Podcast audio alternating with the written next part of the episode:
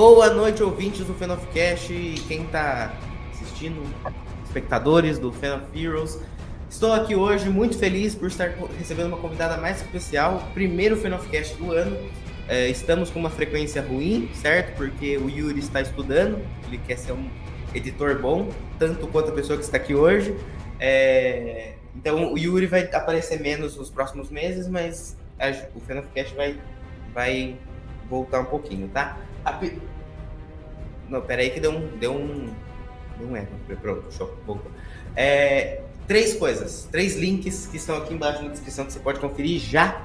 Primeiro link é para você ouvir o Fanofcast no Spotify. O segundo link é para você entrar no grupo do Fan of Heroes para falar sobre quadrinhos conosco. Uh, e o terceiro link é para você comprar quadrinhos pelo nosso link da Amazon que você ajuda demais o canal. E as duas últimas coisas lá são arrobas, meu arroba e o arroba da convidada. Vocês já sabem quem é, eu tô fazendo suspense. Estou aqui hoje com Carol Pimentel, estou muito feliz por estar aqui. Carol, tudo bem? Tudo jóia, Caio? Como é que estão as coisas? Pra mim tá tudo ótimo, estou melhor agora. Vamos fingir que ele não conversou antes, né? Ah, tô ótimo, Carol, e você? Ah, tô bem. Bom, mas, mas independente disso, eu queria agradecer de novo o convite de você ter aberto esse espaço para a gente poder conversar um pouquinho. Eu estou muito feliz de estar por aqui. Eu estou muito feliz também. Muito obrigado por ter aceito o convite. Bom, vamos começar, né? Eu acho que, primeiro, Carol, o que, você está lendo? O que, você está consumindo dessa mídia que tanto amamos, que são os quadrinhos? Cara, é, no momento, assim, é, eu dei uma, uma pirada com alguns quadrinhos que eu não, não tinha conseguido ter tempo para ler, né? E, e assim, já, já vou aproveitar porque eu já engaveto uma história, assim. Há, há muitos anos eu estava numa gibiteria e eu vi aquele low do Ricky Remender e eu fiquei apaixonada por aquela arte. E eu comprei na hora, eu falei, não vou levar, não tinha outra, não tinha outra edição e tal, eu falei, não vou levar, senão depois eu não vou achar mais e tal. E aí eu deixei isso na pilha para ler, e passa ano, e a gente trabalha, corre, faz coisa, vira, traduz, às vezes tem, tem muita correria. E aí eu falei, e aquela, e eu olhava volta e meia para ele, olhava, eu tô morrendo de vontade de ler isso. E, e aí um, um belo dia eu puxei e comecei a ler ele. E aí, cara, parece coisa de, de sorte, assim, sei lá. Aí, uns três dias depois, mais ou menos quatro, uma semana, eu, eu recebi um e-mail da Devir me convidando para fazer a adaptação desse quadrinho. Que legal. Eu falei, gente, é a segunda vez que eu vou virar umas 20 cambalhotas e, e agradecer muito, assim. Então, eu tive meio que ler numa tacada só tudo de uma vez, porque eu fiz a adaptação do, do volume 1 da Devir, que saiu com três é, edições já, né? Aquelas edições mais, mais uh, volumosas da, da Devir. E o segundo volume, que saem as últimas histórias completando o arco. Então, eu, eu fiquei apaixonada, assim, falei, gente, dei mó sorte. E, e, já falando da Devir também, então, como eu tive que trocar o Low para trabalhar nele aqui no Estúdio Patinhas, eu deixei de ler, eu só tinha o volume 1, né? Eu acabei lendo todos os outros é, na íntegra, não foi na, na, na, mão, como eu gosto de, de ler, né? Impresso, mas foi, acabou, acabei lendo. E aí eu aproveitei então para pegar o Estranhos no Paraíso, volume 1. E eu tô lendo ele desde o começo, porque também na Devir a gente recebeu esse presente aí ano passado de de, de tá e produzir as letras aqui, né? Fazer o, a, a, produção do, do, volume, até a gente deixar ele prontinho para o pessoal da DV, do 5 e o 6. Então, Legal. eu confesso que quando eu peguei o 5 para fazer, eu fiquei meio assustada. Foi o espelho que eu mais demorei para fazer na vida, porque a, o ritmo da história era muito diferente. Sim. Né? Tem umas partes que ele fala de é, é, é quadrinho, quadrinho, como a gente está acostumado. Outras partes ele muda o traço, mas segue quadrinho. Aí de repente vem página de livro, vem coisa, eu falo, gente, será que eu estou entendendo? Sim. Você confere 6 milhões de vezes antes de, de, fazer e tal. E, mas valeu super a pena e eu fiquei mega curiosa, porque eu acabei vendo de trás para frente, né? Eu sei meio o que acontece. Sim. Fiquei triste com as partes que eu acabei lendo e não vou dar. mas Aí eu falei, não, então eu vou ler desde o começo. Então, eu tenho aí quatro volumes de Estranhos do Paraíso para ler. O Estranhos do Paraíso são, são seis mesmo, né? Acaba são no seis. seis. É, são é. seis. É. Eu, eu, eu, eu, vi na Saraiva esses tempos atrás, que eu tava, tava passando por lá e eu vi o volume 1. tava barato. Só que eu sou uma desgraça para comprar volume de gibi, porque eu me perco uma hora e eu não consigo mais. Eu não, eu não, não consigo mais ir no ritmo, entendeu? E aí eu, eu vi, eu quero pegar um, algum dia, mas é um, é um caso, é um daqueles casos que eu só vou pegar quando tiver muito dinheiro. Eu quero pegar tudo junto. Entendeu? Eu não consigo, eu não consigo pegar separado. Tipo o Demolidor do Frank Miller. É, eu, eu comprei o volume 1, sumiu o volume 2, e eu consegui. Faz um ano e meio que eu comprei o volume 1 do Frank Miller e eu consegui pegar o volume 2 só agora. Só que eu gosto de ler tudo junto, eu não gosto de, não gosto de ler um depois, porque eu, eu vou esquecer da, do fim da história. Sim. Então, então eu tive que eu tive que pegar agora o 2 e o 3, já peguei fechado, agora eu tô lendo. Entendeu? Ah. Mas eu, eu sou uma desgraça para pegar volumes à parte, assim. E, nossa, muito menos se eu tivesse lido o, o, o fim do, do, do quadrinho. Mas você tá gostando, então? Show. Eu tô adorando, porque é aquela coisa assim, né? A gente é, faz certas coisas no trabalho e, e, a gente meio que acostuma a tomar uns spoilers, assim, né? Porque é, faz parte.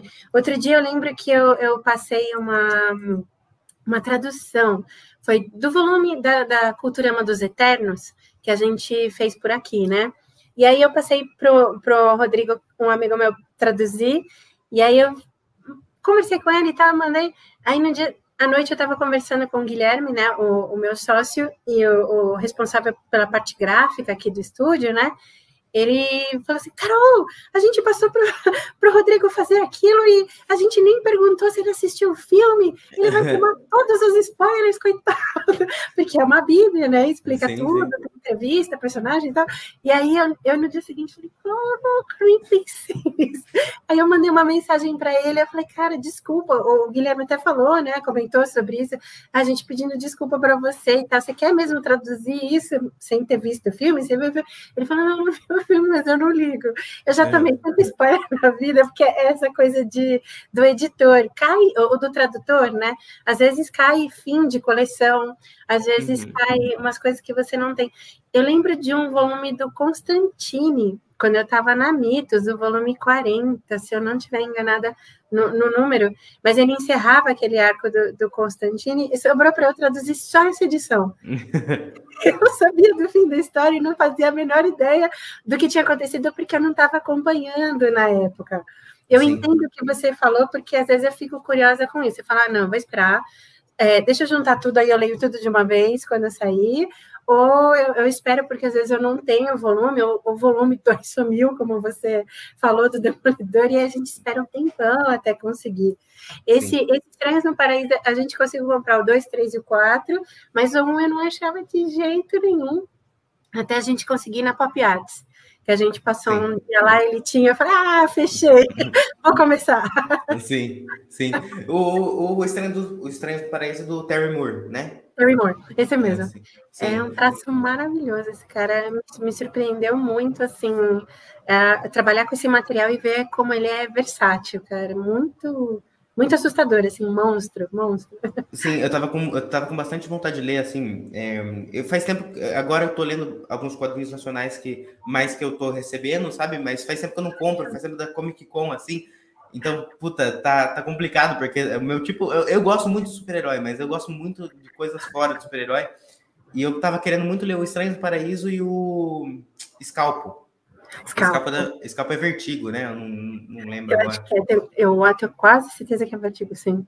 E, eu e são um, monte, um monte de volume também, né? Daí, daí eu não, aí me complica, eu não vou atrás, eu vou esperar, eu tenho que esperar.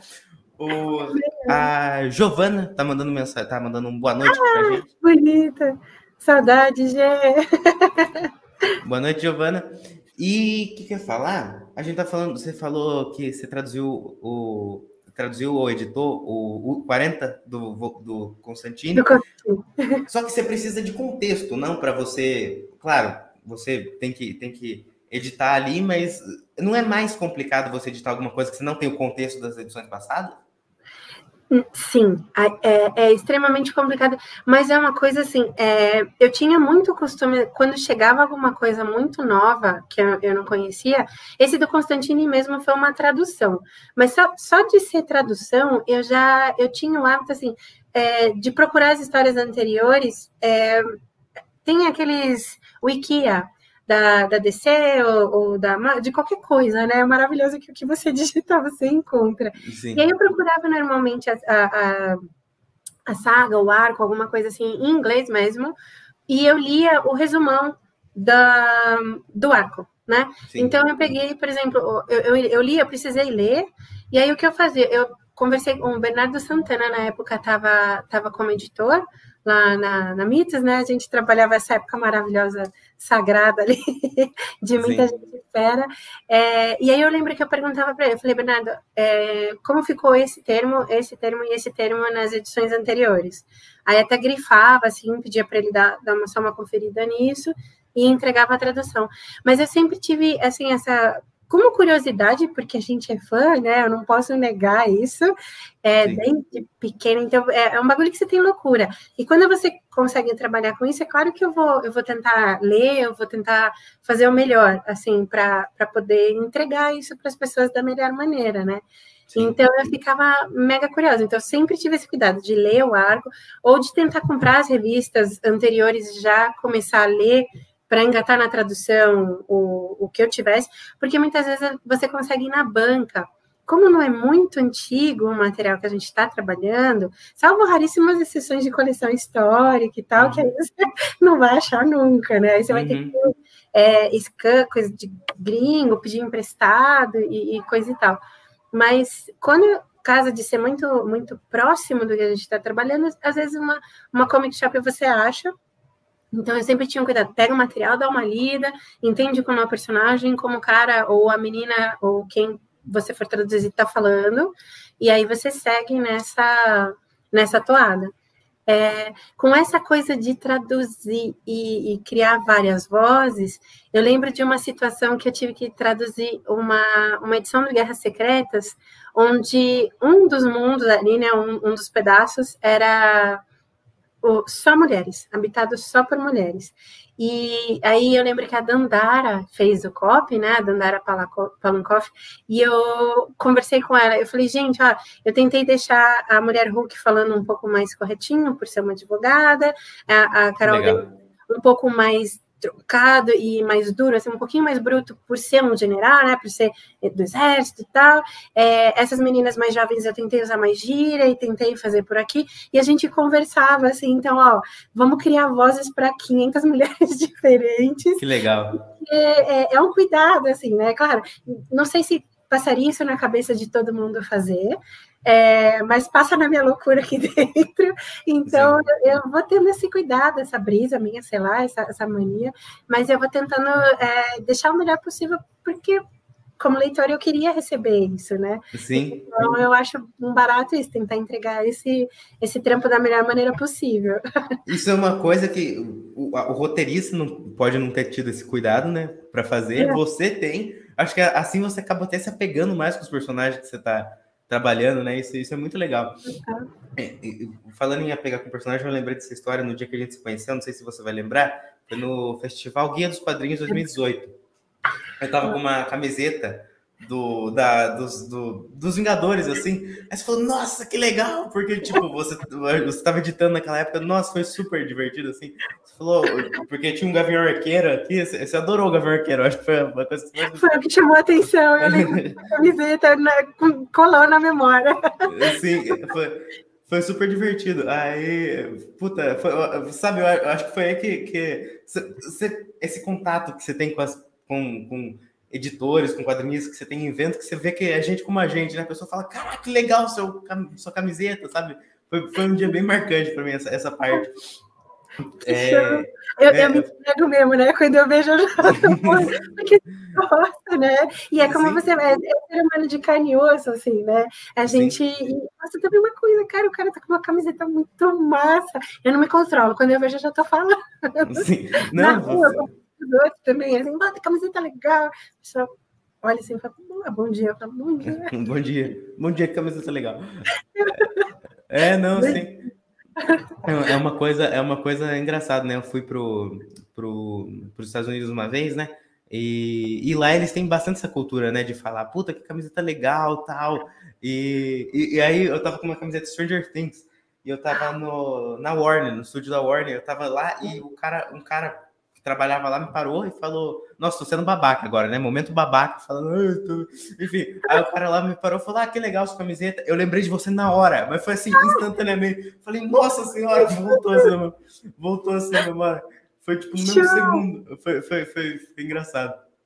Carol, As pessoas que se entregam não se controlam, né? Não, não se controlam. E lá eles têm bastante essa cultura, né? Eu lembrei de você na hora, assim, foi pá! Eu sou Foi, foi divertido.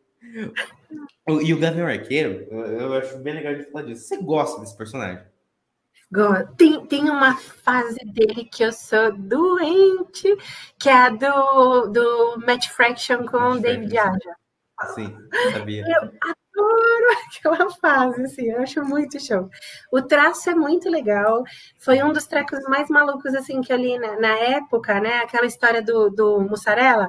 Não sei se você vai lembrar do cachorro dele. Que eu, é não, eu, eu, não li esse, eu não li a fase do, do é, do Fraction, mas pode falar, porque eu. Eu vou dar spoiler porque essa é muito velha, assim. Sim, tranquilo tempo, a gente desculpa. Mas tem uma, uma, uma, edição inteirinha que o cachorro é, é, o, é o cachorro contando a história. Então, é, você, você é, o tradutor tem pouco trabalho, mas quando aparece o balão é muito específico, porque a maioria das coisas são imagens, né? Então ele vê o gavião arqueiro, ele pensa no menininho, então tem aquele simbolinho de, de homem, né? No masculino, de banheiro. É, então, aquele bonequinho. É, os pensamentos são muito simples. Aí, quando o Gavião Arqueiro encontra a Gavião Arqueira, tem um menininho e a menininha. Aí tem os dois conversando, então tem um copinho de drink. Um é, depois, quando eles pedem pizza, chega pizza, tem um penacão de pizza, assim, eles sentindo o cheiro e indo pedir. é muito bacana. Eu lembro quando eu li esse negócio, é, o Paulo França estava editando e se não me engano, traduzindo na época, é, e ele pediu para eu revisar, tinha chegado uma plotter, e essa era uma das histórias, né, para completar aquelas lombadinhas brancas da Marvel, uhum. e aí eu, nossa, cara, eu tenho que ler o resto disso, já fui para casa, já saí catando, já pedi emprestado, ele tinha uma edição anterior que estava ali na mesa, posso levar, eu juro que eu devolvo, e eu devolvi. é, mas eu Bondade já sua, né? Eu, eu devolvi, o Paulo era muito grande, eu, te, eu tinha medo, mentira. eu, ficava louca, é uma doideira essas coisas de gente que não devolve, né? Eu perdi um é livro da vida. É, mas eu entendo, eu entendo. Sim. Não, então, porque o, o, o Gavião do Match Faction eu comecei a procurar antes da série estrear, porque eu sabia que ia ter toda essa pegada. E tem um negócio que eu sempre, eu sempre tenho isso. Por exemplo, eu tava muito atrás da Mulher Maravilha do Pérez. Eu não achava. Eu não conseguia achar. E, por exemplo, o volume 1 tava 50 reais na Amazon. Eu falei, não vou pagar 50 reais. Não dá, não dá. É lendas, né? Lendas do Universo DC, é 25 reais. Aí eu achei, eu achei no sebo, foi a melhor coisa da minha vida. Eu achei no sebo as quatro edições por 5 reais. Por 5 reais, né? Deus me livre, não. É, Deus me livre, não. Inclusive, eu gostaria. Mas é, não foi isso. Eu achei as, quatro por, achei as quatro por 100. Nada a ver. Falei, Falei a coisa mais aleatória do mundo, tem nada a ver. Um, cada uma por 25. Cada uma por 25. Pô, é, foi, foi show de bola. Um preço mais justo, que animal. Foi, foi muito legal. E aí, depois que eu. Aí eu falei assim, beleza, nós consegui finalmente, show. E aí, logo depois apareceu na minha vida o, o, a fase do Fraction. E agora eu não consigo achar barato também. Porque tá. isso, isso é um negócio complicado. Até gostaria de falar com vocês que você é editora, né? Por mais que você não esteja dentro da editora, isso, mas eu acho que é um papo legal de eu ter com você. Uh, o papel tá caro, né? É por isso que os gibis estão caros. É, e eu, eu tô lendo isso aqui, ó, que é o Batman Impostor, né? É, não sei se você tá ah. lendo, mas aqui eu tenho volume 1 e 2. Isso aqui, e, e eu, é, eu não, não costumo comprar mensal, mas são só três e tá 15 cada uma. E para mim, 15 ah. é super barato. A, a, última vez que eu comprei mensal, você tava editando Homem-Aranha, tava 7,90. Foi a, aquela fase. É, foi a fase que ele, ele voltou do, do corpo do Octopus. Foi exatamente. É, eu lembro, eu, eu, lembro, foi a, foi a última vez que eu comprei mensal. Desde então, faz 10 anos isso, nem. E aí agora 15 reais, preço justo, beleza. Então, são três edições. Se você pegar as três, dá 45. Só que a, a, a Panini agora está publicando encadernado, né? E o encadernado, uhum. ele tá por 90. Eu falei, opa, peraí. Falei, Beleza, ok. Carol, vamos lá. Não sei se você sabe me dar resposta, eu quero conversar com você sobre isso. Quando você tem um, um papel caro, é, beleza. Provavelmente eles não vão usar esse mesmo papel, porque é um papel com uma gramatura fininha, beleza. É, mas você tem no, no, encadernado, que são as mesmas histórias, uma valorização de 45 reais, né? É, então, eu eu não sei nem o que, que eu quero te perguntar, mas como que você está acompanhando esse mercado, assim, sabe? Você, você acha que... Nossa, não sei, eu não sei o que eu estou tentando te perguntar, mas é que, eu, é, que eu, é que eu tô... Eu fiquei meio em fúria quando eu falei, nossa, 90 reais eu comprei, sabe? Eu comprei tudo pela metade do preço. Eu acho que eu entendo exatamente o que você está falando. É, eu acho que tem uma coisa, mas aí não, não é de uma editora específico, tá? Eu vou, vou tentar te dar mais ou menos um panorama do, do mercado. É, como que as coisas é? Não só o papel é caro, como a licença do material, né? Quando a gente está falando de material europeu, as pessoas estão negociando em euro. Quando a gente está falando de Estados Unidos, a gente está negociando em dólar. Eu nem sei te dizer quanto está hoje, mas cinco e cacetada. Eu, eu acho que já está seis, né? É, deve estar tá perto de seis. Eu, eu ia chutar 5,70, mas não vou falar besteira. Mas deve estar tá quase isso. Então, assim, Aí 5 e 14, tá? Deu uma baixadinha, porque ontem um tempo atrás estava um estouro. Então, é uma baixadinha, né? Fazendo... Meu, é, mil dólares são 5 mil reais. Então, é, tinta é em dólar, tinta vem importado. Então, assim, as coisas têm. Quando elas chegam aqui no Brasil, a gente sabe, e, e não falando de quadrinho agora, é, mas, mas, de outras matérias, né? Nessa droga dessa crise, eu não quero entrar muito em política, não vou discutir isso, mas num panorama geral, quando a crise aperta, a gente começa a ver que as coisas começam a chegar mais caras aqui no Brasil, né? O tênis sobe, roupa, vestimenta, automóvel, indústria, tudo tem um estouro de preço, porque a gente depende muita coisa de, de matéria externa. Né? E, e, falando de quadrinho, exatamente a mesma coisa. Quando a gente para para pensar, sei lá, a trajetória que a, a, droga da tinta que vem lá da China passou, tipo, passou numa fábrica, teve controle de qualidade, foi aprovada, liberada pelo Estado, é taxada, entra num container, a, a, transporte vem lá de barco até o Brasil, é, chega aqui no porto, liberação de taxa, taxa portuária, vem aí caiu num caminhão, gasolina sete paus aqui, dependendo de onde você estiver no Brasil. E, e, a gasolina tem que sair do. O caminhão tem que sair do porto, chegar na, na cidade, aí a, a, pessoa da gráfica comprar esse negócio e transportar até lá dentro. Qual o preço verdadeiro dessa tinta, cara, dando esse rolê inteiro pelo mundo? Saca? Então, é, é tinta, papel, é, é impressão, é negociação, tudo está mais caro. Então, é uma coisa, claro, é, eu entendo é, essa preocupação. E, e não, não, concordo. Como consumidor também, tem horas que eu falo, ai, gente, ai, eu vou esperar um pouquinho, ai, não, não vou conseguir pagar isso daí. Até queria, mas não consigo. E, tipo, eu tenho que pagar água, luz e o escabau, né? conta para pagar, porque se você cair só em tentação de comprar o que a gente quer também, o, que você ganha vai, vai por água abaixo. Mas, então, tem, tem todo esse lado, né, de, de tudo isso, Aí depois você embala, você licenciou o material, então depois está pronto, a gráfica imprimiu, aí tem o transporte, tem um pacote, é, shrinka, porque muita coisa vem, tem, uh, de novo, uma caixa de papelão, outro transporte para chegar até uma comic shop, até uma Amazon da vida, até onde seja, e depois tudo isso para chegar até o cliente. Então, cara, é muito, é muito tranco, o, o mercado está trash, a gente vê que as coisas estão encarecidas. O que a gente comprava no supermercado, né, há um tempo atrás, hoje você gasta um absurdo muito maior.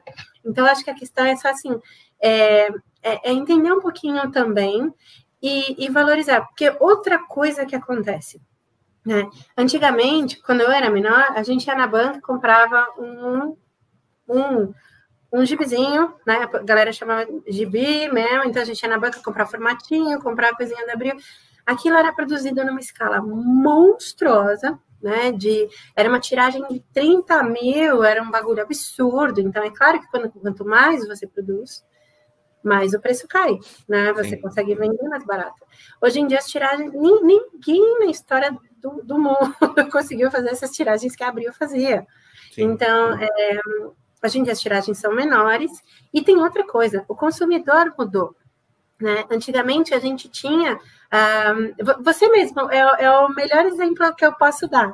É, a minha geração, a gente tinha mania. De, a gente saía na escola, ganhava trocado, não comprava o recreio. Puta, eu vou comprar um Homem-Aranha, saia correndo no, no, no, recreio, comprava na banca da frente da escola, voltava correndo, tomava soco, tinha comprado de Homem-Aranha.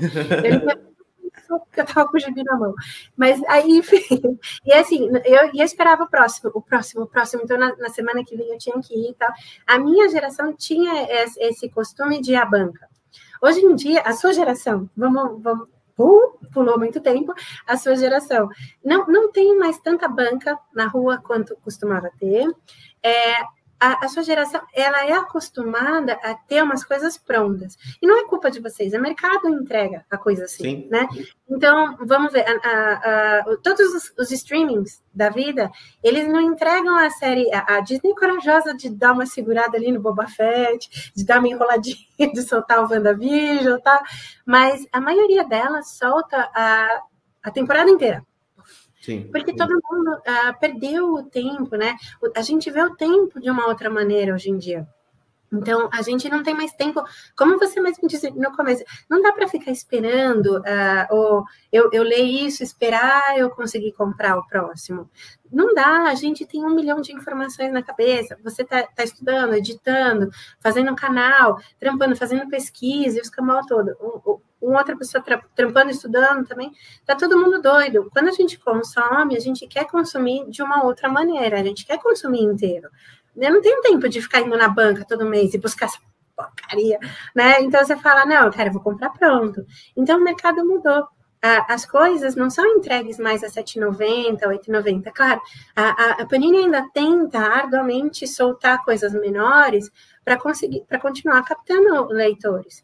Né? A gente tem um trabalho aí do Sidney Guzman, do Maurício de Souza maravilhoso, que alimenta essa, essas pessoas mais novinhas, né? Essa molecadinha, é, a consumir isso de uma maneira diferente. Então, eles têm um pouquinho o hábito de ir na banca, mas o gibizinho já é um pouco maior e tal, as histórias já são fechadinhas, é outro tipo de leitor, vai aprendendo a Disney, né? A Culturama segue com a linha infantil, aí também, né, Mickey, Pateta e tudo que a gente faz alguns aqui pelo estúdio. E então tem esse público, mas veja bem a distância, né? São, são crianças, então um público até uns 7, 8 anos, por aí, 9, 12 se dependendo da, da pessoa, da, e, e a, a, sua geração, né? A sua, o pessoal da sua idade, que vocês preferem ler as coisas fechadas. Então, é, os livros estão meio pensados dessa maneira, né? Então, a Panini tem aquelas lombadinhas brancas, um, alguns materiais como, vou dar um exemplo, esse, esse Miss Marvel no Limite que sai inteirinho, já então você tem um arco completinho, você não precisa correr atrás de outra coisa na banca. Um, e a, o terceiro fator, é, algumas pessoas não compram se não for absolutamente completa. Então, daí os ônibus, daí as edições maiores, então, daí as é três edições em uma. Eu ia puxar isso. Os ônibus, é, eu não consegui comprar nenhum ainda. Tá caro. Eu, eu, queria, eu queria muito ler o Quarteto do Burnie. Queria muito. Mas é 500 reais. Sabe? É, é complicado. É complicado. E, e eu ia puxar isso mesmo, porque putz, você, você paga 500 reais, num, beleza, é, é um material de luxo, é, é, é, muita história, tem mais de mil páginas, mas ainda assim, né, é, é, é complicado, porque é, é, você pode pagar suas contas com 500 reais, é, isso mesmo, você tem que...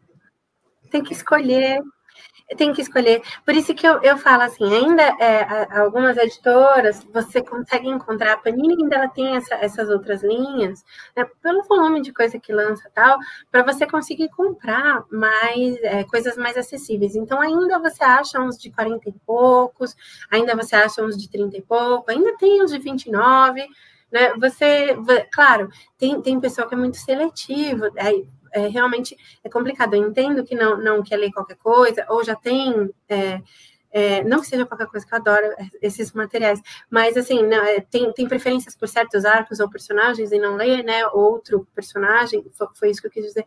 É, então, eu, eu, compreendo que aí a coisa fica difícil. Mas o, a questão do ônibus, é, eu tenho uma coisa assim, eu, eu, tenho essa formação física maldita e eu tenho, eu tenho mania de fazer conta com as coisas.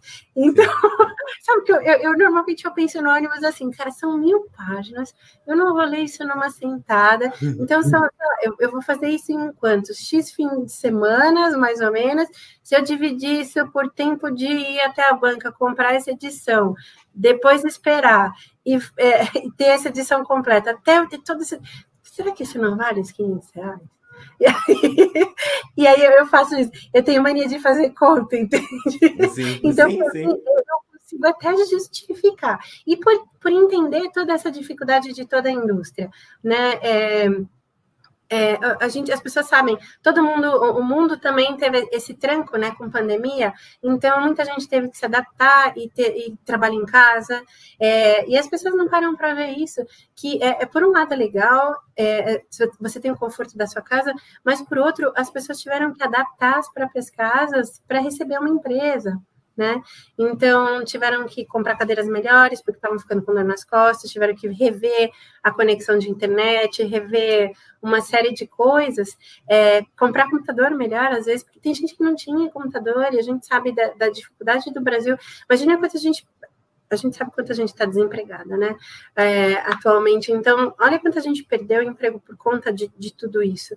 E essa indústria, ao mesmo tempo, está tentando se manter, está tentando trazer isso, apesar de toda a dificuldade, de toda a crise, de toda a pancada do dólar e de, do preço, né? Como eu, eu, eu descrevi mais ou menos para vocês aqui, e está tentando alimentar os consumidores sem deixar isso fazer, enquanto todas as contas deles também estão estourando, estão batendo, que os caras também pagam água, luz e tal, e, e, e pagam funcionários, pagam as pessoas para trabalhar, e essa indústria se mantém. Eu acho que, assim, é, é mais essa coisa. Eu sei que não, não perdoa, mas talvez fazer essa conta aí deu uma ajudada, sei lá, mil páginas, quanto que está uma, uma menor do mesmo material, solto, e tentar fazer a, a equivalência aí, uma regra de três, acho que resolve.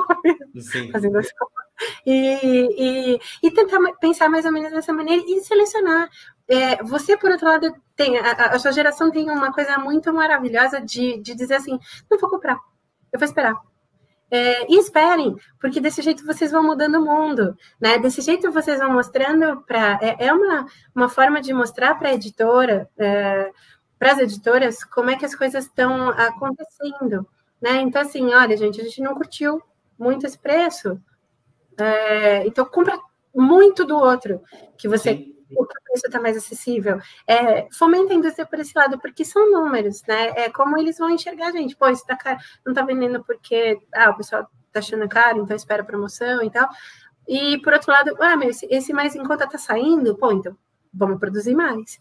Né? Eu acho que é meio essa, é, é, é, dessa maneira acho que a gente consegue dar um recado né, de, de para o mercado. Mas enquanto estiverem consumindo e as pessoas estiverem indo, a coisa vai vai acontecendo, né? É, eu, eu mesmo eu sou um grande crítico de ônibus, porque, beleza, é, sabe aquele negócio da psicologia que quando você quando você não gosta de alguém, é porque tem alguma coisa em você que. Alguma coisa na pessoa que tem em você? Sabe isso? É, é, é isso, eu odeio ônibus, porque eu queria ter todos. É, é, é, é o mesmo, o mesmo esquema. Sabe? E eu sou o maior, eu sou o maior crítico do mundo. Eu fico, nossa, toda live que eu faço, eu tenho um jeito de colocar isso na, na discussão, falar o quanto que eu odeio. Aí eu, eu tenho vontade de marcar a Panini para falar, pô, Panini, me, mar, me manda uns aí, né? Isso não precisa ser nem me manda um dos Eternos, sabe? Me manda qualquer coisa. Eu, Esgotaram esse dos Eternos, eu tô de olho mesmo. Na Americanas tem por 88. Tava ah, ontem por 88 no Americanas. Vai comprar já. é, um pouquinho. Eu, eu, vi, eu, vi, eu vi ontem também que eu tava procurando melhores preços, daí eu vi na Americanas por 88. Não sei se ainda tem. Mas. Vou tentar olhar. É, depois eu vejo e te mando o link. É, outra, outra coisa barata que tá saindo, que eu, que eu lembrei aqui, e justamente por estar barato, é, não sei se você leu esse aqui, o Homem-Aranha História de Vida, que é do, é do J. Jonah Jameson. Isso aqui é muito legal. Eu vai ter um vídeo aqui no canal nos próximos, nos próximos dias. É, vou estar comentando, só, só encaixei o, o, o, Jabá aqui, comentando a última caçada e, e o, o, esse Homem-Aranha História de Vida. E eu nunca, eu, eu nunca fui um grande leitor de Homem-Aranha, né? Eu sei que esses do, do História de Vida você tem que ter lido um monte de coisa para entender. E aqui eu até, até me encaixei de boa, sabe? Eu, eu, eu, sabia a maior parte das coisas da cronologia aqui. É, eu não sei se você leu o, a edição definitiva mesmo, mas eu sei que você é uma grande fã do Homem-Aranha. Porque eu tenho aqui o, o você, você assinou, você assinou para mim assim, Caio, todo sucesso para você. Seu canal, beijos, paulistanos da Aracno Editora Carol Pimentel. Então eu suspeito, suspeito que você gosta um pouquinho. Acho que só um pouquinho. É, Amazing Fantasy traz ela. Fale conosco, de onde veio esse amor? Você, você acabou de dar o exemplo de que você saía para comprar o gibi do Homem-Aranha, de onde veio esse amor? É exatamente isso. É, eu, é, foi nessa, nessa época, assim, e, e, já aproveitando, né? Eu gosto tão pouco que até o, o meu gato chama Peter Parker. Então, Maravilhoso. É, é, é, cara, tudo que eu vejo, assim, eu vou comprando e tal, eu nem sei, eu tenho uma, umas almofadas, ó, também que dá. um monte de trinqueira. É, mas, mas veio justamente dessa época. Eu, eu era uma criança, assim, eu era terrível, mas eu fazia tudo quieta. E, e o meu barato era fazer as coisas sozinhas. Então, assim, eu era muito trash, cara, de, de eu eu quebrei muito osso quando eu era pequena. Eu vivia com gesso. Meu pai ficava louco de raiva, assim. Falou, não é possível, tá com, tá com gesso na mão e vai pôr outro na outra mão. eu era um horror, mas assim, eu nunca fui de quebrar nada, fora, fora eu mesma. É, fora eu mesma. E, e, ficar muito sozinha, assim, sabe? E, é, porque tinha essas coisas brisadas, assim, eu achava que tinha que correr, tava vivia com pressa. É, e eu saía correndo de fato para comprar o time do Homem-Aranha, cara. Quando eu sabia que ia chegar uma edição nova, meu pai me deixava muito cedinho na escola. E aí logo começava a aula, tá? Então a gente, eu só, eu só podia dar uma corrida na hora, na hora do recreio para pegar o gibi. E eu voava, cara, e era, o, o lance era ler o Homem-Aranha, porque eu, eu achava aquelas conversas do, do Peter tão maravilhosas, é, e ele se sentindo sozinho e pensando se ele estava fazendo a coisa certa, e eu tinha umas brisas nessa de pensar se eu estava fazendo a coisa certa, e me questionar desse Sim. lance dos poderes, da responsabilidade e tal, então eu, eu, eu adorava muito, assim, tinha até uma época que eu deixava o meu, é, sabe aquele casaco de escola com com zíper e tal, eu embolava assim, no cantinho, como se fosse o meu telhado da aranha, e eu Nossa. ia correndo o resto do bagulho, assim, depois eu voltava e minha roupa tava, tava ali de novo. Que legal. Então, eu, eu sempre gostei muito dele. E, e, lia muito, assim, às vezes era aquela coisa, não, não conseguia comprar uma edição ou outra, porque às vezes é, puta, o pai não deixava, ou tipo, não, agora às vezes ele trazia uma outra coisa, então assim, como eu já tinha ganho um, não ia ganhar o outro, aí Sim. quando eu ia correr não tinha mais na banca, mas eu tentei juntar bastante coisa e ler muita coisa dele, assim, adoro, cara, eu me identificava muito mesmo com ele, tanto é que quando veio Aranha para editar, eu, eu quase não dormia, assim, eu... então, então e eu, eu conheci você por causa da, da fase do, do que eu tava falando, né? Quando ele volta do Homem-Aranha Superior, né? Superior, né? Ele volta do Homem-Aranha Superior. Tem muita gente que não gosta dessa fase do Homem-Aranha Superior. Eu nunca li, eu só li o que vem depois. Eu li o Último Desejo, que é ele antes, né? E o depois. E o depois eu adorava, era muito, eu adorava. Eu acabei de vender as mensais para comprar os encadernados. É, eu, eu tô super ansioso. É, e, e, eu adorei essa fase, sabe? Eu, eu tinha 10 anos na época, eu pegava todas. Eu, eu não gostava de mensal, mas eu pegava todas. Eu lembro que a Panini ainda na época estava fazendo uma. Um, como que era? Ele lançava em papel jornal e. e... Isso, e o, era o, o Pisa Bright, né? Que é esse Isso. jornal, e o. Era o, não é o offset, offset é a coleção histórica. Era o Coucher, Coucher Brilho. Coucher, isso, isso, isso. E, e eu, eu comprei, da primeira edição, comprei os quatro, porque eram quatro. Era o era Coucher, o, o Coucher é, com uma, uma capa preto e branco, aí o papel jornal com papel, uma capa preto e branco e, e o papel jornal com a capa colorida. Eu tinha os quatro. Eu, nossa, era maravilhoso, assim, eu, eu adorava muito. E foi essa época que eu li Homem-Aranha, e agora, quando eu li o, o Caçada de Raven aqui, isso aqui é muito bom. Isso aqui é maravilhoso. Eu, eu nunca tinha lido, eu tinha muita vontade de ler. E agora tenho mais vontade de ler ainda. É, até por causa do, do, desse, desse aqui também, que, que dá vontade de você conhecer mais a cronologia, né? Eu nunca li a, a morte da Gwen Stacy.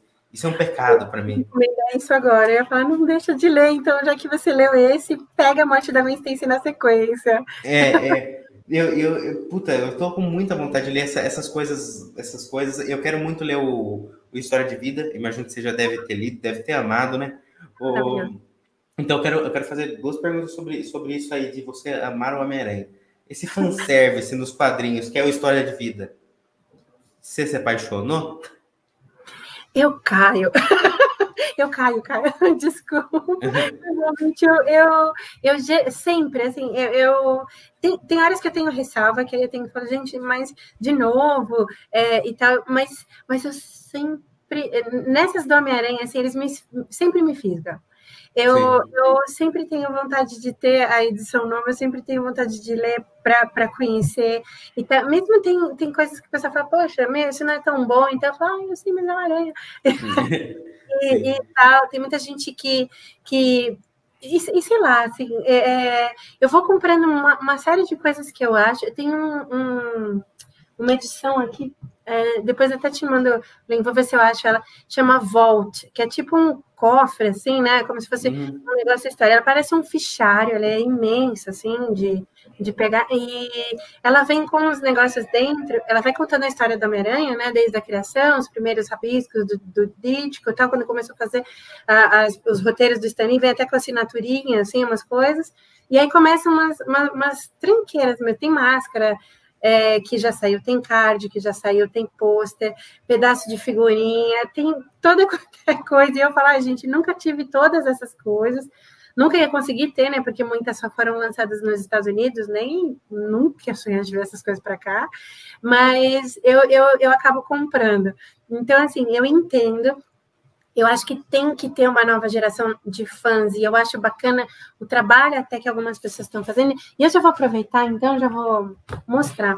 Porque, assim, eu, sei, eu lembro nessa época de estar tá mais presente em feira, né? E o pessoal sempre perguntava, algumas meninas chegavam, ai, cara, eu nunca sei ler Homem-Aranha, assim, não, não sei por onde começar. E outros, outros caras também, meu, eu nunca li o personagem, mas queria começar por onde eu começo e tal. Então, eu acho bacana, assim, é, é, seria legal ter esses guides, seria, é, é legal ter mais material, porque tem uns, uns aficionados como eu que vão acabar comprando. E eu achei muito legal essa iniciativa da Panini para formar novos leitores, né? Sim, sim. Então, esse aqui é o Dose Dupla. Então, dose dupla porque são sempre pares, né? E vem sim. dose dupla literalmente, metade é com Tony Locke, né? Que acho que são luz, já tem eles na capa. E, e aí eu achei legal, eles estão até colocando um anúncio realmente para formar novos leitores. Ele é um pouquinho menorzinho que um formatinho, aqui acho que é 15,2, uma coisinha assim, eu, depois eu vejo direitinho e falo. E, e eu achei legal justamente por isso. Então, você, claro, o novo leitor que não, nunca leu Venom ou não, não conhece, ele vai conhecer um pouquinho do Venom, vai conhecer uhum. um pouquinho do Aranha, vai conhecer as peripécias do, do, do Loki, o Thor ficando nervoso com ele, e você começa a se habituar. Então, eu acho que algumas coisas são muito bacanas de, de você fisgar o novo leitor, principalmente um material como esse, porque às vezes uma pessoa passou na banca, nunca leu e, e pega o material e se encanta, né? Vezes, ah, então, eu acho que às vezes esses novos materiais são para novos leitores. E você acaba fisgando e você fala, aí você desperta o interesse. Pô, então quer dizer que tem, tem, todo um monte de saga, quer dizer que tem todo um monte de ar que a pessoa começa a mergulhar Sim. nesse mundo afora, né? Eu, eu tenho uma banca, eu acho que deve dar uns 5 metros, né? não, 5 metros é muito pouco, né? Mas é, é, é do lado da minha casa. É, eu, aparentemente eu não tenho noção de medida, né? Mas, bom, vai, dá, dá uns 40 metros da minha casa, vai. É, é, é do ladinho aqui, só que o fornecedor fechou. E aí eu. Ah. É triste, é triste. Mas eu fui lá anteontem e tinha essas edições mesmo. É, são coisas mais infanto-juvenis, né? Então é, eu acabei não pegando, mas agora fiquei com vontade de ler, principalmente essa do, do, do Vendo com o Homem-Aranha. Porque, puta, é legal, né? É legal mesmo. Eu, eu gosto muito de ler essas coisas, é, essas coisas mais infanto-juvenis, porque não, eu, não, eu não acho por exemplo, o Querida Liga da Justiça, que eu adoro. É muito legal. E é para todo mundo. Não é infanto juvenil, é, pra, é não é não é para adulto, mas é para todo mundo. Eu acho muito bom. E você é, editou o Superman contra a Clã, né? O... Foi. Eu, eu editei e fiz adaptação, o Superman Esmaga Clã. Esmaga Clã. É, que o pessoal tá, tá comentando bastante, né? É muito boa essa edição, acho muito. E aliás, essa linha toda que a DC tá lançando, eu achei extremamente cuidadosa, assim, porque justamente daquela coisa, né? Esse o, o primeiro que veio para a gente produzir aqui no estúdio foi o Nubia.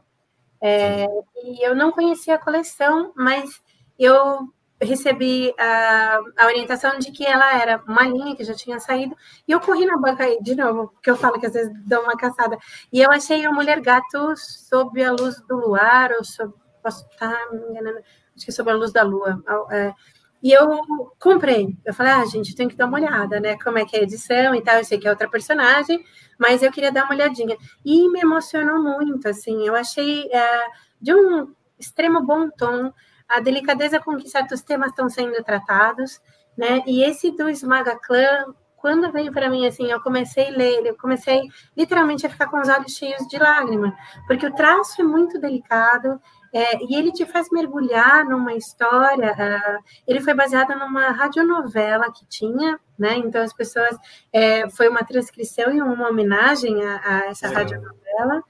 Eu não lembro só o nome de, de cor, que é uma Homem de Aço, chamava. Ah, é isso? Chinês Não, é isso mesmo. É. Uma, ah, o, o, de 1940, que era uma radionovela. É, e eu, eu não, não fazia ideia. E você começa a ler, e aqui no final da, da edição é muito bacana, porque tem um histórico gigantesco sobre esse período. Então, conta uma série de histórias. Deixa eu ver. Aqui. Só vou mostrar mais uma é, com imagens e tal, e vão registrando todos esses fatos que eles apresentaram dentro da HQ. Então, um, ah, são coisas muito curiosas, né? São coisas que às vezes a gente não pensa, é, e não é por maldade, é porque a gente não é ensinado, e eu acho muito legal ter esse tipo de edição. Como um, o, prime o, primeiro trabalho do Estúdio Patiguians no, no para Devir foi um livro chamado, eles, uma HQ chamada Eles Nos Chamavam de Inimigos. É uma sim, HQ sim. eu né, o, o Sulo, do comandante Sulo da, da Star Trek, e foi a primeira vez que eu tive contato com esse uh, material, e foi a primeira vez que eu soube sobre campo de concentração de japoneses nos Estados Unidos no pós-guerra.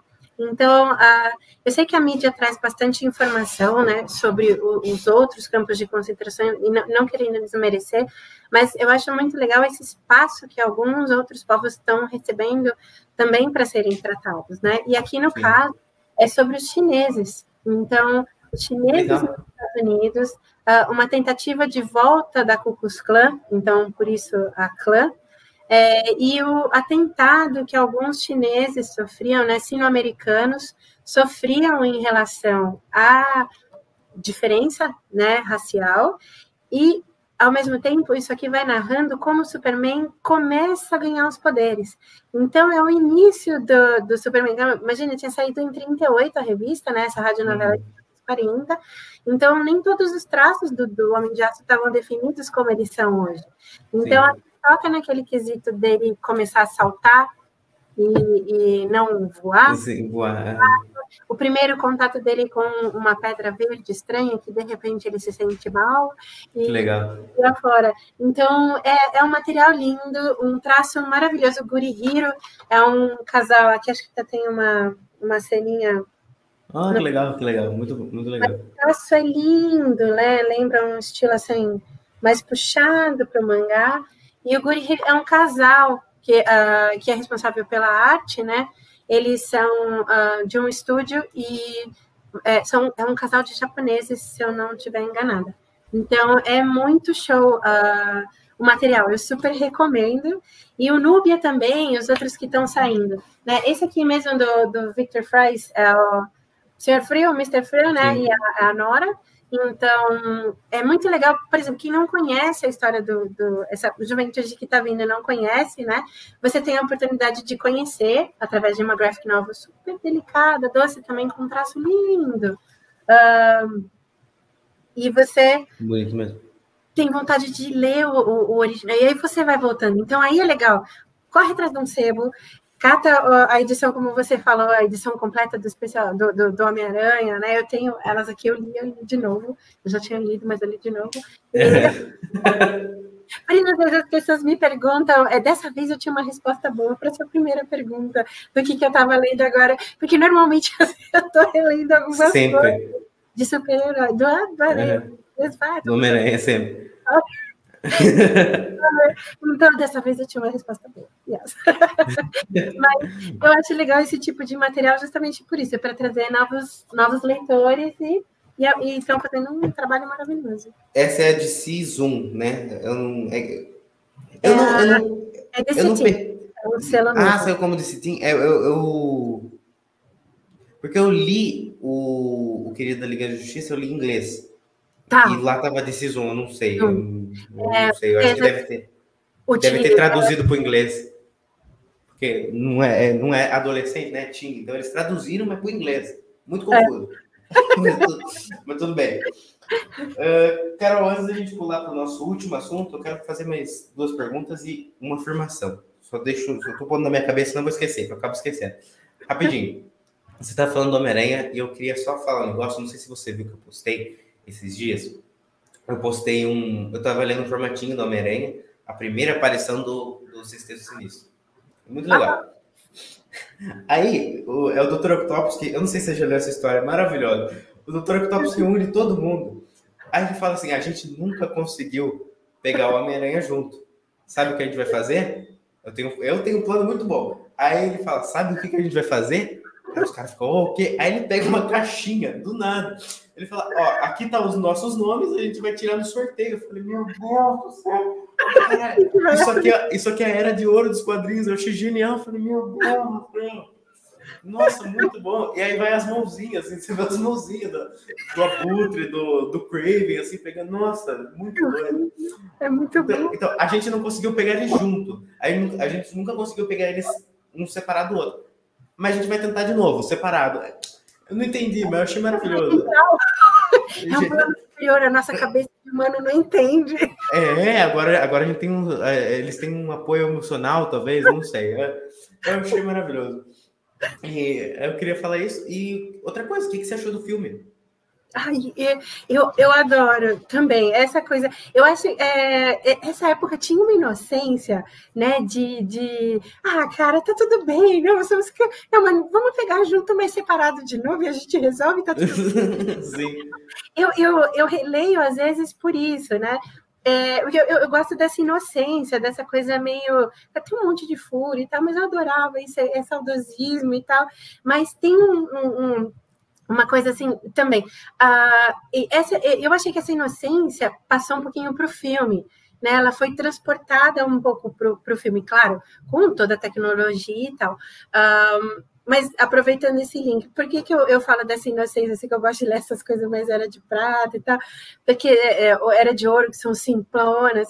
Porque, atualmente, os quadrinhos sempre se basearam, tentaram dar uma, uma baseada na ciência, né? Eu lembro de ter lido a biografia do, do Stan Lee na época do, do meu mestrado, e ele mesmo falava que às vezes pegavam uns recortes de jornal, por exemplo, tinha ouvido falar sobre uh, raios gama, raios gama, raios gama, raios gama. Hoje em dia a gente tá careca de saber e nem quer é. ouvir falar disso daí.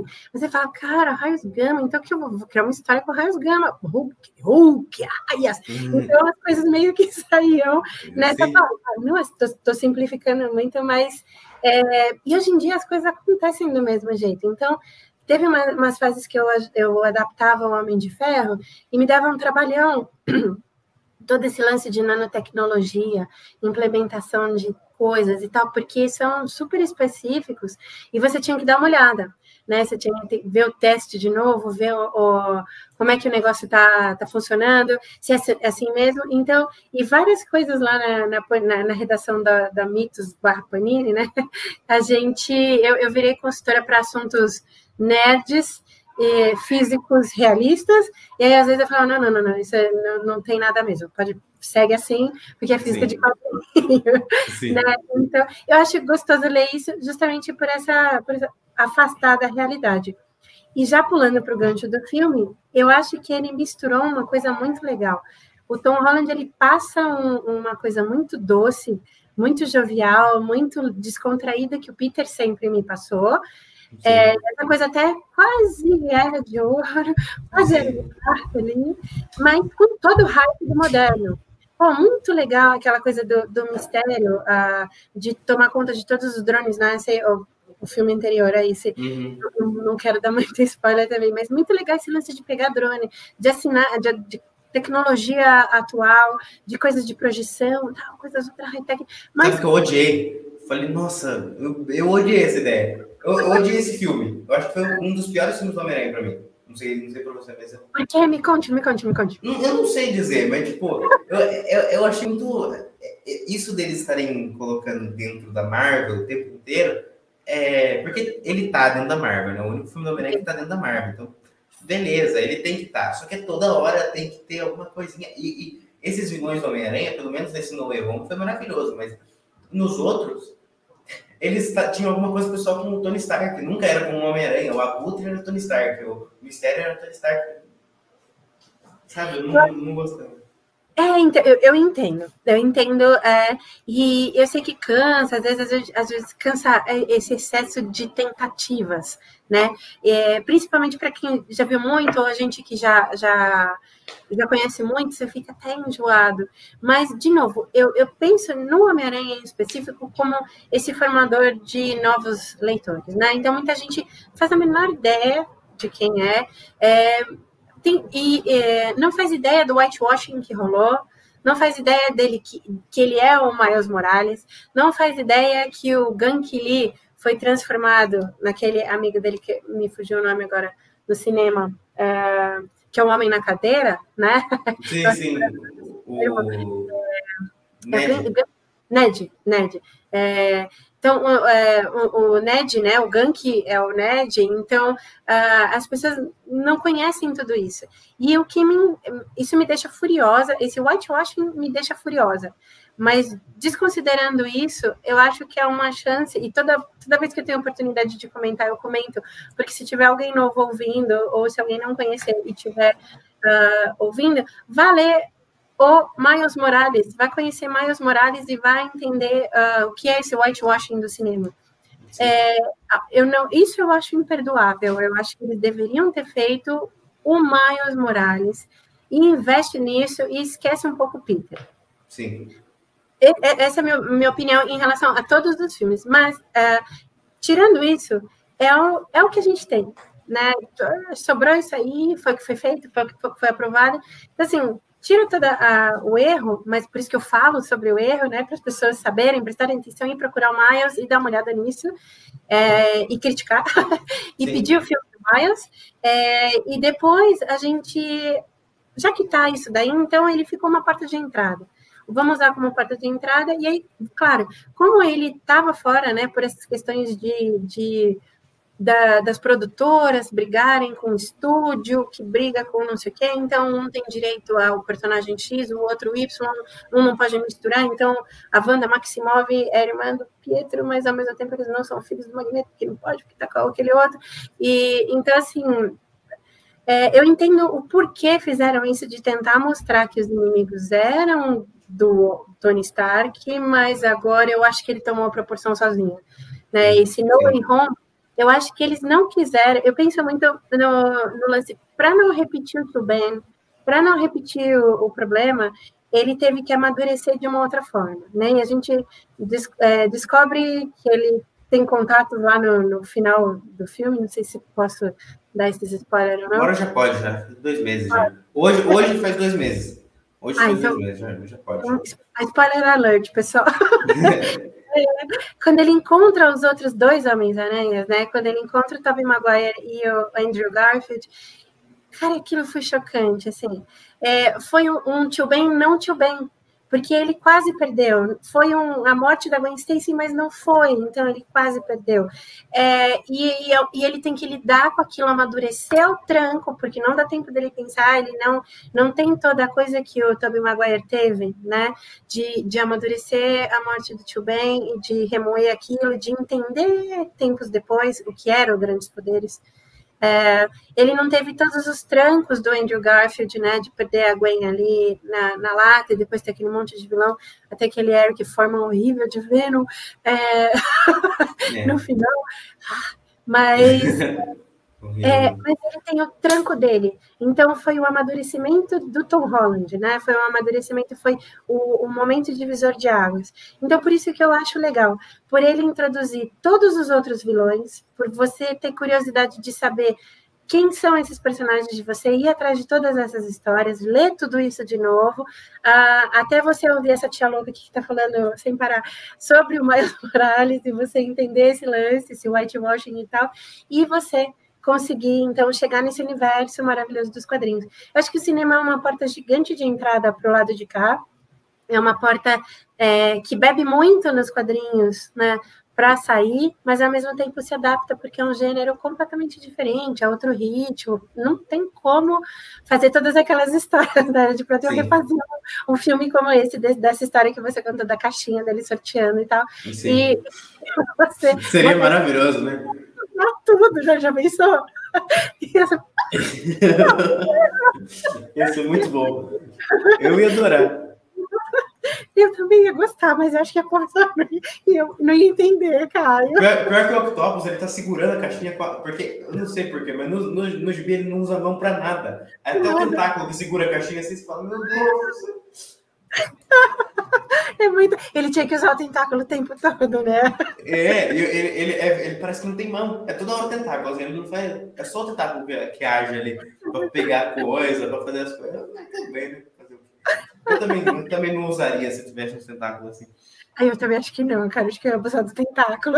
É, imagina se sair andando do jeito que ele anda ali com. Esse cara. É, é legal. Cruzada no meio, assim. Que maravilhoso. É, é chegar, chegar destruindo ponte.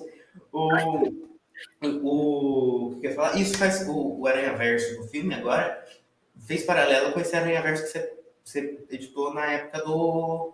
Desse que eu falei, quando eles voltam, quando ele volta do. do, do corpo do Octopus. Do corpo do Octopus, isso. Pouco e... tempo depois ali vem o Aranha Verso. A minha irmãzinha chegou aqui, tudo bem, Lê? Ah, olá. Fala oi. Bonitinha. Aí o. Aí o. Peraí, que eu deixei a porta aberta. Me perdoa. Um segundinho, deixa eu só fechar a porta. Enfim. Quem tá ouvindo não tá entendendo nada, né? Quem estiver ouvindo no Spotify, enfim. Uh, me perdi. Ah, tá. Isso faz paralelo, porque essa época do Aranha Verso eu achei super legal. Eu tava começando a ler quadrinho fazia um ano. E aí, do nada, todos, todas as opções de, de Homem-Aranha lá, o porco, o porco aranha lá era, era muito legal. Eu achei isso maravilhoso. É, e bom, pulando para a última coisa, temos anúncio exclusivo hoje. Não temos, Carol? Temos anúncio exclusivo. Temos liberado. liberado, totalmente liberado. Podemos contar em primeira mão aqui. Sim, não podemos falar muito, eu acho, senão ele, o Douglas vai pegar comigo. É, mas a, a, a Carol mais cedo falou da Dandara Palankoff e ela fez o, o, o livro de 80 anos na Mulher Gato. Mulher Gato, exatamente. Chama acho que é a tá gata. Tá... É, é a gata. Sabe quem que tá fazendo 80 anos esse ano, Carol? Quem? Quem, quem, quem, quem? A Mulher Maravilha, veja só. Essa imagem não tá numa boa, não, não tá grande o suficiente, né? Mas vai sair um livro chamado A Amazona. A Helena está aqui do lado, ela adora a Mulher Maravilha. E ela está falando também a Amazônia. Vamos falar sobre, um pouquinho sobre isso. Eu trouxe até algumas histórias aqui, porque eu adoro a Mulher Maravilha, é uma das personagens da, da DC que eu mais gosto. Eu gosto mais dela do que do Superman. É, eu tenho um monte de origem dela aqui. Tem essa daqui da, da verdadeira Amazônia, que é da Jill Thompson, tem a do Pérez, tem a do Morrison, tem essa fase do, do círculo do, da Gail Simone. Eu adoro, eu, eu adoro a Mulher Maravilha. Carol, qual que é a sua relação com esse personagem? Como que foi esse convite para fazer esse livro? Tá dando trabalho?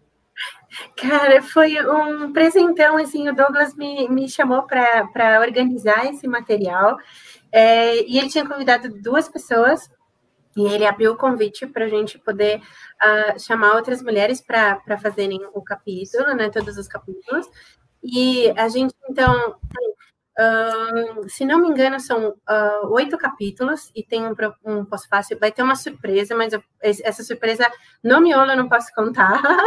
mas a gente tentou cobrir esses 80 anos de história da, da Mulher Maravilha. Né? O, o aniversário dela oficial, se eu não me engano, foi é, em dezembro do ano passado. Dezembro do ano passado, né? É, e, mas como a gente teve alguns problemas, né? Eu estava no percurso, eu, eu, tive alguns problemas pessoais lá, então eu não consegui terminar isso o ano passado. A gente conseguiu esticar, desculpa, Douglas, mas o pessoal super entendeu, as meninas também. E então a gente cobre esses 80 anos da, da Mulher Maravilha. É, acho que agora, dia 8 de março, vai ser o lançamento oficial. São só mulheres que trabalharam na. na... Inclusive, perdão, perdão de interromper, o Carol. É, é, que, é que o Douglas mandou uns detalhes técnicos aqui, daí eu acho importante falar, né? É, dia 8 de. O dia 8 de, de, de março vai ser a, a, o lançamento da campanha oficial. É a campanha de pré-venda simultânea Catarse e Amazon por 60 dias. Lançamento físico em maio. É isso. E é, é, é, é isso, tá certinho. E é isso. Então, vem, vem contado né, sobre a, a, origem dela. Né, eu, tive, eu também escrevi esse primeiro capítulo, então, contando um pouquinho sobre o Holloway, né, a, a Holloway e o Marston, que eram o, o, casal que acabou criando. Também não vou dar muito spoiler para a galera poder saber depois. Tem filme sobre isso, tem uma série de coisas. E são várias mulheres, então, que fazem. Tem uma introdução. Uh, tem algumas divisões no pós-fácil e tem uma entrevista surpresa lá no final, que é essa Legal. parte já, já deu spoiler aqui na entrevista. Vou, vou, vou parar de fazer entrego tudo. Mas Uma entrevista foi... com a Linda Carter? Cadê? Não fala, não fala, eu tentei. Eu tentei, mas ela não respondeu. Eu tentei, tentei várias e várias vezes para ver se eu conseguia alguma coisa, ou um mini curtinha, alguma coisa assim, mas nem a, a equipe dela de responsáveis nunca respondeu. Então é legal que eu posso contar isso em primeira mão aqui. Uhum. Que a Linda é? Carter é babá. Brincadeira, brincadeira. o pessoal dela, não sei se chegou nela, mas o pessoal segurou completamente, assim, a equipe de não, não, não, não, deixa passar. É, então, mas, mas foi muito bacana, assim, às vezes eu faço umas tentativas dessa para dar uma completada no material, então cobre tudo, até a Yara, né, essa nova Mulher Maravilha Amazona, e tem uma coisa sobre cultura pop, legado, cinema também a gente trata disso, e é muito, muito meu, foi muito legal poder trabalhar um pouquinho. E, e você perguntou da minha história, ah, tem, tem uma foto minha que eu costumo abrir palestra, depois eu te mando essa foto, porque assim, eu nunca fui de fazer cosplay, e quando eu era criança, como eu falei, eu tinha um, um bagulho tão doido de sair correndo por aí e tal, eu, eu vivia meio vestida de menininha, assim, uns conjuntinhos, porque eu rasgava tudo, e, e vivia destruída e suja. Mas Sim. teve uma fantasia que eu ganhei, e que para mim era a coisa mais sagrada do universo, que era a fantasia da Mulher Maravilha. Cara. E eu tenho várias e várias fotos, porque eu dormi com esse treco por dias. Eu tinha o cabelo muito curtinho, então eu amarrava um pano na cabeça e eu girava igual a Linda Carter, assim, com o cabelão, para fazer a transformação da Mulher Maravilha. Que é, legal. Tudo que eu podia fazer. Uh, o meu mestrado, Uh, tem uma, fase, uma época no mestrado que a gente chama é, o exame de qualificação. Esse exame é o que diz mais, mais ou menos se você passa, né, se você vai, está é, indo por um caminho certo, né? E uh, meu exame de qualificação eu entreguei em formato de quadrinho e com uma ilustração de abertura, eu me transformando na Mulher Maravilha, para poder contar essa história. Genial. Ah, mestrado. O pessoal, na época, disse que foi muito ousado eu entregar isso, mas que foi muito interessante. ousado e interessante. É, eu tenho isso anotadinho, assim, o Paulo Ramos na, foi, foi parte da minha banca é, e o Valdomiro Vergueiro, e aí estava anotado, assim, não, muito coragem a senhora ter entregado dessa maneira, porque o pessoal espera gráfico, né, espera uma coisa mais, mais séria e tal, e eu falei, gente, estou fazendo uma estrada de quadrinho, eu vou entregar um negócio em quadrinho. Então, e a Mulher Maravilha, ela sempre teve presente, assim, apesar dessa paixão pelo Homem-Aranha, eu acho que a Diana, ela tem esse, tem um lugar muito especial no meu coração, assim, tanto é que ler certas coisas é, dela me emocionam muito e é um material que eu leio com super cuidado para não estragar. Esse é um que eu tenho, é, eu tenho um, é um único ônibus que eu tenho, olha, do Jorge Pérez, dessa fase do Pérez. Que legal. É, inglês, porque eu, eu, trouxe numa viagem que eu comprei porque estava baratinho, eu achei num sebo muito baratinho. Legal. E foi que eu trouxe. E esse é um que eu tenho um xodó imenso, assim. Eu falei, eu, eu vou guardar esse para eu ler velhinha, porque eu quero ler com toda calma, quando eu puder. Apesar de já ter lido metade. é. Mas eu queria sentar e ler esse ônibus velhinha, se eu tiver força para segurar, assim, espero ter. Adoro. Na cama. Esse, esses, o Rodrigo Ramos, que faz o o Carniça Quadrinhos, né? Ele sempre fala que o ônibus não, não cumpre a função de gibi, que é você ler enquanto você faz cocô.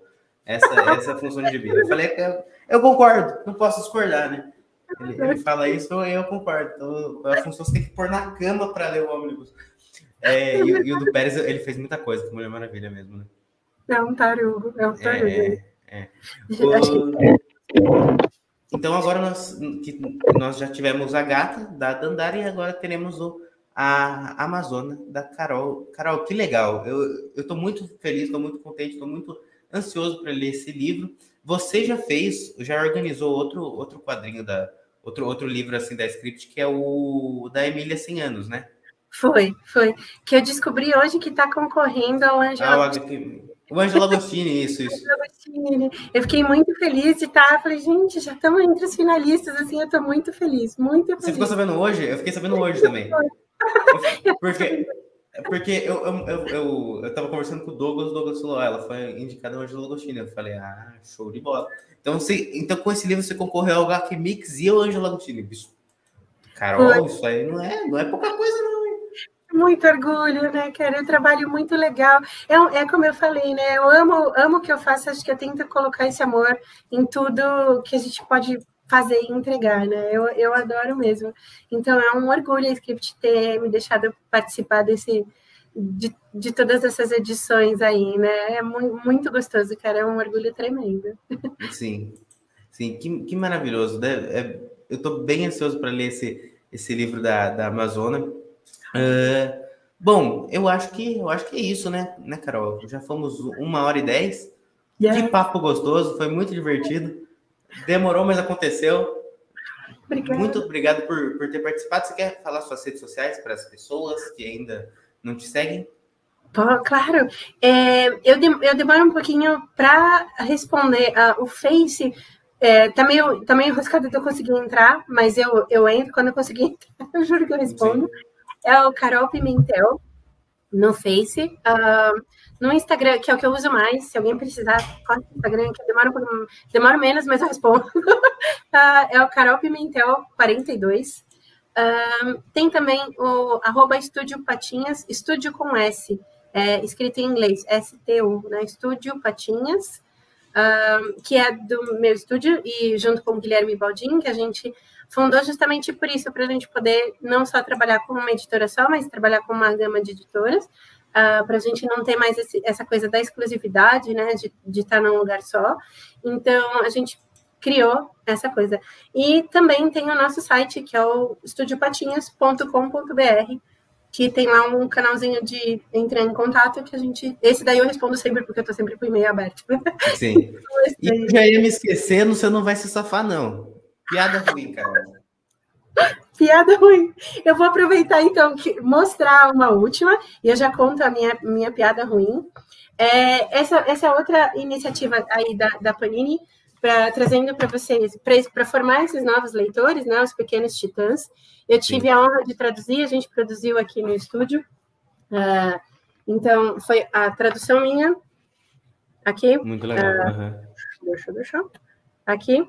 E a gente tem, uh, perdão, aqui, né? Carol Pimentel e o Guilherme Baldin, então, que a gente produziu aqui no Estúdio Patinhas. E um desses eu apanhei muito, porque eu tive que fazer uh, diversos. Eu, eu, sou muito ruim com piada. E eu tive que adotar um monte de piadinha ruim que aparecia aqui no quadrinho, mas as piadinhas não faziam sentido, as piadinhas em inglês, porque a gente uhum. tinha. Só que a dificuldade que eu tive ainda, as imagens eu não posso trocar, né? Então Sim. eu tive que achar uma é... piadinha com pinguim. Essa aí era tipo aquele, o que é um pontinho verde no meio do Polo Norte, um pinguim. Isso, aí eu fui colocando algumas coisas assim, porque eu consegui adaptar. Uhum. e, tá. E aí, então, eu, é, essa do pinguim, eu vou contar essa que tá aqui na, na revistinha, não vou contar as outras, mas depois eu vou contar uma e eu quero ajuda, porque eu nunca entendi essa piada. tá bom. Então, essa, essa do, do, do gibizinho aqui, né? O que um pinguim disse pro outro quando viu uma baleia? Aí o, o, que, o Ricardito responde, né? Não sei. Aí a, menininha grita, nada! Então, essa... esse, esse, esse, eu gostei, eu gostei. Essa, essa tem uma eu até que achei bonitinha. É, é fofinho. Agora eu preciso da sua ajuda. Porque quando, quando, tinha uma piada sobre pinguins, que era uh, dois pinguins estavam num iceberg, e o, ice, hum. o, o, iceberg se racha e começa a separar, né? Assim, dividir. E um, um pinguim olha para o outro e ele fala, tchau, pinguim. E o outro pinguim olha, tchau, pinguim. Tchau, pinguim, tchau, pinguim, tchau, pinguim, tchau, pinguim, doce de leite. Tcharam! Não entendi eu também. Eu nunca entendi essa piada. Me contavam direto, eu sempre fazia uma cara de pastel e eu nunca entendi. Então, acho que essa é a pior piada que eu podia contar na vida. Nossa, essa eu não, não, não entendi mesmo. Tchau, pinguim. Alguém me ajuda com esse doce de leite. Nossa, não faço a mínima ideia. Eu vou, eu vou procurar no Google agora, vou ficar pesquisando a noite inteira para achar isso aí. Eu vou te mandar a resposta. Eu, eu faz anos que eu vivo com essa dúvida, eu nunca entendi que é o pinguim doce de leite. Tchau, pinguim doce de. Foram duas peças de pinguim, foram, foram muito boas. muito obrigado. Não, a gente vai, vamos achar essa, essa resposta da, da, da, do doce de leite. Carol, a gente fez um podcast sobre os 80 anos de Coringa. Eu quero que você participe dos 80 anos da Mulher Maravilha. Assim que, assim que a gente que for publicado esse livro, a gente vai fazer esse podcast, conversar um monte aqui, só especialistas. Quem, quem que mais faz o livro com você? Se a Dandara está fazendo um, capítulo. Uhum. A, Dani Marino, ela termina com o encerramento. A Lalunha Machado faz parte. A Natália Engler, também a Natália Sarpiensky. Tem a um, Lilian Tavares. Uhum. Caroline, eu não lembro sobre Caroline, acho que Bastos ou Batistas posso estar me enganando, mas é um time de peso. Aí são uh, essas meninas todas, e tem uma abertura também da Natália Domelete, que está aí. Natália Bride. É, é, o Douglas me mandou o sumário que eu estou tentando acompanhar com você. Ah, eu acho que eu esqueci, eu esqueci. Tem, oh. Vai ter uma surpresa da Ariane Rubert. É, desculpe se eu estiver pronunciando errado os sobrenomes, gente. Mas vai ter um brinde especial da Ariane, ela é uma ilustradora maravilhosa. É, a gente queria que fizesse a capa mais uh, por conta de, de, questões e tal, então a gente aproveitou, é, a ilustra dela vai ser mandada como brinde, então Legal. já tem uma surpresa aí bem bacana. Eu esqueci alguém, Kai, me ajuda. Eu tô, eu tô, eu tô lendo aqui. É, você falou Amanda Duarte, tem Amanda, Amanda Duarte, Duarte Elizabeth eu, Bravo. Elizabeth Bravo. Eu acho que agora completou. Acho que, eu acho que sim. Bom, é, Para os últimos recados da live, de novo, muito obrigado, muito, muito obrigado mesmo, Carol, foi espetacular, adorei estar aqui com você. Gente, nas próximas semanas vão ter mais lives aqui, vão ter mais podcasts. É, eu não gosto de ficar falando muito antes das, dos próximos convidados, porque geralmente quando eu falo não dá certo, mas uma pessoa que eu tenho quase certeza, dia 28, é capaz que, é capaz não, é provável que o Mário Luiz Barroso esteja aqui com a gente. Vai ser super divertido. Outro editor, adoro falar com editores, vai ser vai ser bem legal. Uh, não esqueçam de deixar seu like aqui no vídeo, porque quando eu peço, eu esqueço de pedir o Yuri me xinga, então não esqueçam. Uh, lembrando dos três links que tem aqui embaixo, o primeiro para ouvir o Final Cast no Spotify, o segundo para entrar no grupo do Final Heroes e o terceiro para para fazer compras pelo nosso link na Amazon. E eu quero só falar uma coisinha uh, rapidinho, Carol, você até me perdoa, só que é para dar um apoio aqui Uh, deixa, eu, deixa eu tentar compartilhar a tela aqui. Que o Sidão postou hoje e é uma, uma coisa importante que a gente tem que compartilhar. Uh, acho, que, acho que compartilho aqui, né? Uh, todo mundo está vendo as, in, as enchentes, ou, o, o, que, que, o, o que, que a chuva causou no Rio de Janeiro e todos os des...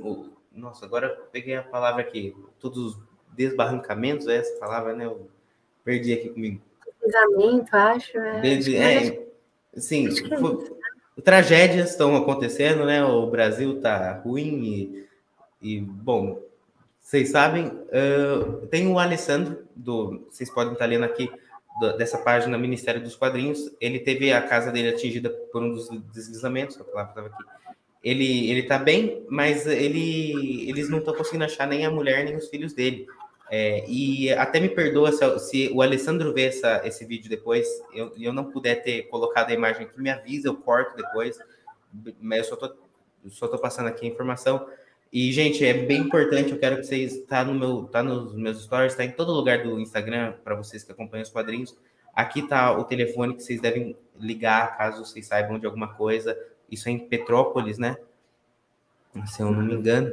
Então, é, seria de extrema ajuda, tá? Foi uma tragédia mesmo que aconteceu.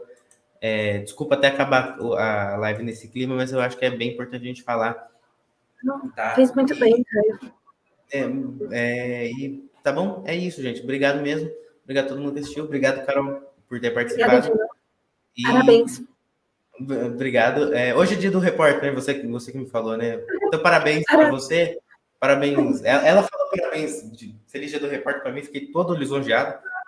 Falei, ah, gente, vai ter que você tá tendo sempre informação, um monte de coisa. Parabéns mesmo, assim, pelo canal e por tudo. Muito legal. Obrigada de novo. Bom, gente, é isso, tá? Vocês têm os, o Instagram, e-mail, tudo aí da Carol. É, e nós vamos indo. E semana que vem estamos aqui de novo. Vem mais entrevistas internacionais, nacionais e de todos os tipos, tá? Obrigado por tudo. Beijão.